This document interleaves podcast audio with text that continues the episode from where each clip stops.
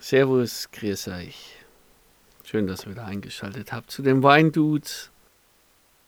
Die Weihnachtszeit ist vorbei. Wir befinden uns zwischen den Jahren. Viel Energie habe ich nicht mehr, aber ich habe mich vors Mikrofon geschleppt mit meiner letzten Energie, voller Vorfreude. Nochmal, ein letztes Mal dieses Jahr, Ömer, mit dem Ömer zu reden. Ja, Robin, hi, heute am 29. Dezember 2021. Es sind nur noch wenige Tage in diesem Jahr. Ich freue mich, Tat, ja. dass ich ja. noch zwei Tage vor Jahresabschluss mit dir noch eine Folge aufnehmen darf. Ich freue mich auch, dass du nochmal den Weg auf dich genommen hast und heute mit mir sprechen wirst. Tut mir leid, ich bin tatsächlich ein bisschen ausgepowert, ein bisschen ausgebrannt. Ich versuche das mit ein bisschen Wein zu überdecken.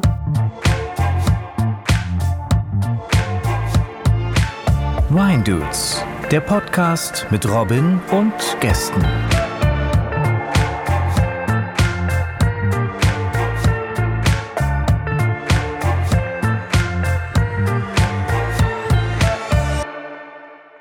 Schön. Äh, Silvester steht vor der. Echt? Ja. Aber es gibt sicher viele, die immer wieder den gleichen Vorsatz fürs neue Jahr sich vornehmen. Ja. Und der, der, der, einzigste Grund, warum, Entschuldigung, der einzigste Grund, warum äh, Fitnessstudios bis heute funktionieren. Wir machen ja nichts Politisches jetzt hier im Podcast. Hab, hab ich, das hast, hast du dir ja mal gesagt, gell? Ja, also. Wir wollen es vermeiden. Ich finde es ja auch nicht schön. Weil. Aber was hättest du denn zu sagen? Ja, dass die jetzt auch gelitten haben. Ich würde denen gönnen, wieder ein paar mehr Mitglieder äh, Ach so, ja, aber das ist ja nicht politisch. Das also das ist ja tatsächlich sagen, Corona. Wir, ja, ja, wir versuchen wenig auf Tagesgeschehen ja. einzugehen. Also halt sowas, sowas gönnt man eigentlich niemandem und äh, ja. ich, ich finde schon klar, man kann immer so ein bisschen schimpfen über die Fitnessstudios mit ihren mit der Masche, die die auch teilweise haben, aber trotzdem, ja, wäre schön, wenn sich ein paar Leute äh, wieder so einen Vorsatz Alter, nein, nein, sorry, kann ich nicht mitgehen. Was für ein Schwachsinn her. Also jeder hört auf, das auszuführen, geht da nicht hin. Okay, also ja, aber Stichwort Silvester. Silvester ist ja jetzt nicht gerade äh, bekannt dafür, dass man äh, mit Wein anstößt. Richtig? Richtig. Also ja, also weißt du, was ist deine Erfahrung? Also ich, ja. wir stoßen ja immer mit Sekt an. Klar, also Sekt ist äh, weiterhin das, also Sekt oder Schaumwein im, im weitesten Sinne, Champagner-Sekt, Frizzante, Secco. Also alles, was sprudelt. Ist das auch etwas, was ihr dann äh, zu der Zeit wahrscheinlich am meisten verkauft, oder? Ja, klar. Also zwischen den Jahren verkaufen wir Champagner und alles, was prickelt in Unmengen. Kann man sagen, bis Weihnachten steigt so der Weinverkauf und nach Weihnachten steigt nochmal der Sektverkauf oder vermischt sich das alles nee. irgendwie ein bisschen? Ja, eigentlich ist es so, dass bis Weihnachten Sekt und Wein durch die Decke gehen oder exorbitant steigen und zwischen den Jahren dann nach den Weihnachtsfeiertagen der Sekt nochmal eine Schippe drauflegt. Wobei Wein weiterhin auch exponentiell viel verkauft wird. Wie, wie, wie sind denn die Leute so drauf zwischen äh, zu Vorweihnachten? Stelle ich mir das ultra stressig vor. Die Leute sind gestresst, alle noch so. Am, am schlimmsten sind wahrscheinlich die, die so einen Tag oder am selben Tag wahrscheinlich Heiligabend morgens noch reinhuschen und am besten alles dann ja, auf den letzten Tag schieben und dann entsprechend auch aufkreuzen. Ja. Und äh, wie, wie sind die Leute so zwischen, zwischen den Feiertagen drauf? Ist das dann so, puh, ja, Weihnachten, die große Last ist von den Schultern, jetzt kommt noch die eine Feier. Und äh, sind die da entspannter oder ist das nach den Feiertagen auch stressig? Also ich merke da keinen großen Unterschied, mhm. um ehrlich zu sein. Du wirst immer die Leute haben, die am 24. um 10 dastehen oder 24. Äh, hier in Bayern im konservativen, Gott sei Dank, in dem Falle von den Öffnungszeiten, sage ich mal. Am 24. machen wir um 14 Uhr zu. Aber da hast du natürlich auch, und zwar jedes Jahr wieder die Leute, die um 13 Uhr, 13.30 Uhr kommen, unser Laden ist leer. Ich meine, wir haben natürlich auch begrenzte Lagerflächen. Deswegen können wir das gar nicht leisten, dass wir jeden Wein in großen oder in größeren Mengen da haben. Und ich habe das jedes Jahr aufs Neue, dass er da steht und sagt, dieser Wein, ich brauche da jetzt 18 Flaschen, weil ich heute Abend eine größere Runde daheim habe. Sag ich, ja, ich, also ich habe jetzt noch die zwei da, die im Regal stehen. 18 Flaschen will der? Ja, der 12, egal, also eine ne Menge, die einfach, Ja. die am 24.12. jeden Jahres, egal welches, einfach nicht mehr da ist, weil es logistisch nicht möglich ist. Da müsste ich hinter, hinter unserem Laden noch eine Halle bauen, die 20 Mal so groß ist, damit ich jeden Wein, äh, wenn ein Kunde kommt und sagt, ja, warum den Wein brauche ich jetzt zwölf Flaschen? Oder 18 oder, oder, oder 80 oder was auch, weiß der Teufel. Das, das, kann, das können wir nicht leisten. Also das kann niemand leisten. Das funktioniert einfach nicht. Aber auch diese Leute habe ich jedes Jahr aufs Neue da, die dann auch wutentbrannt wieder rausrennen und sagen, ja, das kann doch nicht sein. Ihr müsst doch gerade zu Weihnachten, müsst ihr doch die Ware da haben. Ich sage, ja, sie haben recht. Aber alle anderen haben es halt vor einer Woche oder vor zwei Wochen sich schon ihre 12 oder 18 Flaschen gekauft, die sie eben daheim haben äh, müssen, weil sie Gäste bekommen. Also, äh, das geht mir nicht rein, was in den Leuten vorgeht, aber ich verurteile das auch nicht. Ich kann sie nur nicht bedienen, weil es nicht möglich Das ist. Weil wir so einen, so einen Durchfluss haben. Es, es ich kenne das Phänomen vom Raclette-Käse. also wenn ich einen Wein nicht verkaufe, weil ich zu viel da habe, dann weiß ich, ich verkaufe, ich kann den innerhalb der nächsten äh, Wochen und wenn es dumm läuft, Monate verkaufen, weil ich A kein MHD habe und weil die Wein, also weil ich halt immer Hm, Wein verkaufe. Ein Raclette-Käse verkaufe ich genau einmal im Jahr. Und da kann ich mich nur an den, an den Zahlen des Vorjahres orientieren, wo, wie und selbst da hast du Schwankungen drin teilweise, wo du sagst, boah, ja, dann nimmst du halt die goldene Mitte. So, und dann hast du ein Jahr, wo plötzlich wieder alle Raclette machen. Und we- wenn ich jetzt 18 Paletten äh, Raclette-Käse bestelle und weil ich auf jeden Fall, weil ich auf jeden Fall bis zum Silvester einen haben möchte, also einen verkaufen möchte, und dann habe ich ein schwaches Jahr, dann bleiben zehn Paletten stehen, sage ich jetzt mal auf doof. Und bei zehn Paletten Wein sage ich ja gut, die verkaufe ich dann halt jetzt in den nächsten Monaten. Bei zehn Paletten Raclette-Käse, Wird schwierig. die ein MHD haben von, keine Ahnung, vier, äh, wahrscheinlich ein bisschen mehr, vier Wochen, vier Monate, egal. Ich verkaufe einfach Raclette-Käse nach dem Dezember nicht mehr. Punkt. Gar nicht mehr. Null. Also wirklich. Das ist so ein klassisches Weihnachts- und Silvesterprodukt, oder?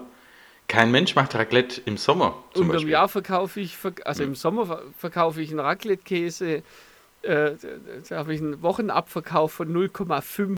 Und da, und da kannst du nur auf, auf gut Dünken bestellen, dass du sagst, okay, das war im Vorjahr, vielleicht jetzt, dann musst du, ja.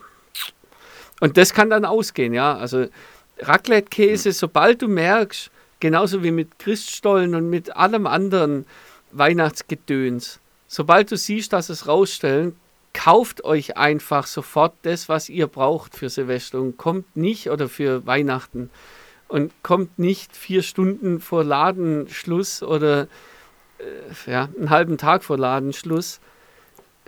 Da kann es halt sein, dass es das dann nicht mehr gibt. Also an alle Hörer da draußen. Jetzt bin ich schon wieder so emotional geworden. Alles gut. Jetzt ist ja die Zeit eh vorbei. Äh, jetzt verkaufen wir ja, äh, verkauft er ja überwiegend. Ja gut, nee, Raclette wird ja schon noch verkauft. Ja, jetzt. Aber jetzt mal wieder zurückzukommen zu unserem Sekt. Ja.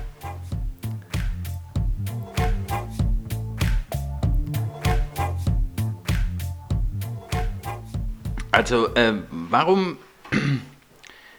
äh, ja, also was heißt hier warum? Äh, mir ist das eigentlich schon klar. Der Sekt hat mehr so Feiercharakter und Anstoßcharakter und ähm, aber trotzdem, äh, ja, Also ich nehme beide, beide Begriffe von dir auf, wenn Oh. du mir erlaubst. Es hat mehr Feiercharakter, war das erste, was du gesagt ja, hast. Also es gibt keinen historischen Grund, warum man mit Sekt oder Champagner oder Prickelwasser anstoßt. Es gibt nichts Überliefertes, dass es da irgendwie historisch gewachsen wäre. Das Einzigste, wie man sich das erklären könnte, ist, dass Sekt und Schaumwein früher nur für die Elite erschwinglich gewesen ist. Es war sehr, sehr teuer und deswegen hat es den Status, dass es ein sehr edles Produkt ist, das nur zu den besten Anlässen, gerade Silvester, Hochzeit, Weihnachten, da holt man sich Champagner oder Sekt, weil das so, so edel gewesen ist im, äh, früher. Also ja, das könnte sein, aber das ist auch nicht belegt, dass es so historisch gewachsen ist. Zur Feier des Tages machen wir einen Sekt auf. Sagt man ja bis heute, ist ja auch so ein, so ein mhm. Satz, den man immer wieder hört. Aber es gibt jetzt keinen historischen Bezug dazu, dass es unbedingt Prickelwasser sein muss an Silvester. Und das Zweite, was du gesagt hast, das Anstoßen. Das Anstoßen, dass das ja auch so feierlich ist. Da habe ich auch noch eine Geschichte dazu. Das Anstoßen kommt ursprünglich aus der Ritterzeit. Egal, ob die jetzt nach, äh, nach, der Schlacht äh, dann miteinander getrunken haben oder im gleichen Orden gewesen sind, die haben angestoßen und zwar ziemlich heftig angestoßen, um das Vertrauen von den anderen zu erlangen. Die haben nämlich so heftig angestoßen, dass immer von ihrem Getränk was rübergeschwappt ist ins, an, in den anderen Kelch. Ich wollte gerade sagen, mit Sektgläsern geht es ja auch nicht. Nee, klar, deswegen, es war halt zur Ritterszeit so. Aber äh, so hat man signalisiert, dein Getränk ist nicht vergiftet, weil ich trinke auch, oder ich würde dann auch das Gift aus deinem Getränk trinken. Und das ist diese, die historische Geschichte, die es zumindest zum Anstoßen gibt. Dass es tatsächlich ein Vertrauensbeweis äh, gewesen ist. Schau her, auch dein Getränk landet in meinem Glas, in meinem Kelch. Fand ich ganz nett. Ja, das wusste ich jetzt so auch nicht, woher das Anstoßen kommt. Jetzt weiß ich es. Aber wie ist dann der Sekt zu Silvester gekommen? Und warum wurde es nicht Wein? Ja, weil Wein halt doch zugänglicher gewesen ist. Also wie gesagt, es gibt keine hm. historische, hm. Äh, kein, kein, keinen historischen Beleg. Es, es gibt nichts, kein Grund, warum an Silvester Sekt getrunken wird. Da ist nichts belegt. Und man mutmaßt, dass die Luxusgüter, wo eben auch Sekt äh, früher dazugehört hat, äh, kaum erschwinglich gewesen sind für den Normalbürger und sich alles, was irgendwie prickelt, diesen Charme erhalten hat, äh, diese Erhabenheit erhalten hat, dass das was Edles ist mhm. und wenn man dann mit Sekt und ja, also es gibt tatsächlich nicht mehr dazu zu sagen, außer vielleicht, dass die Feuerwerksraketenindustrie das irgendwo hofiert hat, weil man sonst die Raketen nirgends reinstecken kann, wenn man nicht eine Sektflasche hat. Ja, interessante These. Wäre ich jetzt auch nicht drauf gekommen. Äh, ich auch nicht. Kam das von dir jetzt? Ja, klar, ja. Oh. Ich habe jetzt gerade noch überlegt, was ich da noch für einen Schmarrn dazu sagen könnte. Nee, also gibt es tatsächlich nichts. Der Champagner ist wesentlich teurer als der Sekt. Ja. Ist das korrekt? Das ist korrekt. Und hängt es, hängt es einfach damit zusammen, dass eben äh, der aus einer bestimmten Region kommt und oder ist das auch so ein bisschen Marketing dabei? Oder würdest du sagen, nee, also schon allein von der Herstellung her, der Aufwand und so weiter, das rechtfertigt schon diese Preisunterschiede? Ich habe manchmal so den Eindruck, äh, der Champagner ist ja auch massenzugänglich geworden. Also er ist zwar preislich, ist er deutlich höher als der Sekt, aber ich frage mich immer, kommt es wirklich aus der Herstellung selber und aus dem ganzen Prozess oder ist das etwas, was die Hersteller auch bewusst dann für sich nutzen, weil sie sagen, die Leute zahlen es ja. ja. Also ich könnte jetzt keinen Sekt für äh, 50 Euro, den wird keiner kaufen, wenn ich Sekt draufschreibe, aber beim Champagner, klar, das geht noch. Was ist denn für dich Champagner? Wie definierst du Äh, Champagner? Champagner ist das, wo Champagner draufsteht. Okay. Äh, Also irgendwie regional oder, oder äh, Ja, regional würde ich, hätte ich jetzt mal gesagt, wir hatten es doch mal, oder? In der Folge. Ähm, aber ähm, Champagner, wie, wie definierst du dann Sekt? was meinst du mit Definition? Ich gehe halt in den Laden und gucke dann und sehe, okay, alles bis 10 Euro, äh, wo Sekt draufsteht, das ist halt der Sekt. Und wenn ich dann äh, zwei Schritte weiterlaufe, dann kommt plötzlich etwas, eine, eine Flasche für 40 Euro, eine 50 Euro. Äh, und dann denke ich mir, na gut, das ist jetzt der hochwertigere Schaumwein. Ah, Aber ich kann es eben an nichts äh, festmachen, wo ich sage, was, was ist da jetzt der Unterschied? Also äh, A ist tatsächlich so, dass Champagner aus, der Französ aus dem französischen Gebiet Champagne kommt. Ja, Wenn Champagner draufsteht, dann muss es aus der Champagne sein. genau. Das war doch unser Thema mit, in Amerika ist das, glaube ich, anders. Oder da, Ja, die nennen es halt, die, die sagen zu allem Champagne, was schon wieder zu Irritationen führt. ja klar, die Region sagt mir was. Ähm, aber So, und damit ist ja schon klar, dass es definiert ist, dass es halt aus einer Region aus Frankreich kommt. Damit Klar, hast du schon ja, ja. mal eine, ja, eine Definition, wo das herkommen muss. Bei Sekt hast du das natürlich nicht. Also Sekt kannst du aus der Pfalz oder aus Rheinhessen oder egal woher. Also Sekt ist kein geschützter Begriff. also kein regional geschützter Begriff. Ja, genau. Ja, nee, das ist mir bei der Champagne schon klar, aber ähm, ich meine jetzt, ich meinte auch mit dem Preis eher so die Herstellung an sich, weil ich sage, okay, früher war das sicherlich exquisit und da wurde vielleicht auch nur in, best- in einer kleinen Anzahl von Weingütern das hergestellt und dann war auch der Preis gerechtfertigt, aber ich glaube mittlerweile, äh, ja, deshalb die Frage, ist das nicht auch ein Massenprodukt geworden jetzt, trotz äh, geschütztem Begriff?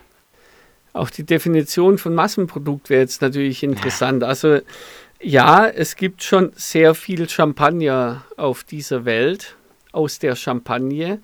Und ja, es gibt da natürlich äh, auch ein paar sehr große Champagnerhäuser, die eben einen sehr hohen Prozentsatz an, äh, an der Rebfläche in der Champagne für sich beanspruchen oder die, denen das einfach gehört.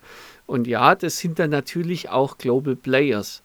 Trotz allem ist die Produktion noch so gering auf den Weltmarkt gesehen, dass die eine, dass die, ja, eine Verknapp, dass eine Verknappung da ist. Und zwar keine künstliche, vielleicht wird es auch ein bisschen hofiert, aber da möchte ich jetzt auch nicht weiter drauf eingehen. Aber zumindest ist eine, eine Begrenzung und Verknappung da und dadurch kannst du natürlich mit deinem Preis wieder ein bisschen arbeiten.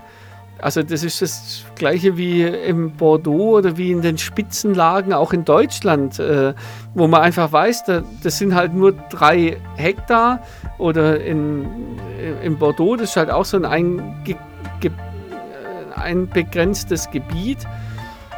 Da gibt es halt nur so und so viele Flaschen raus.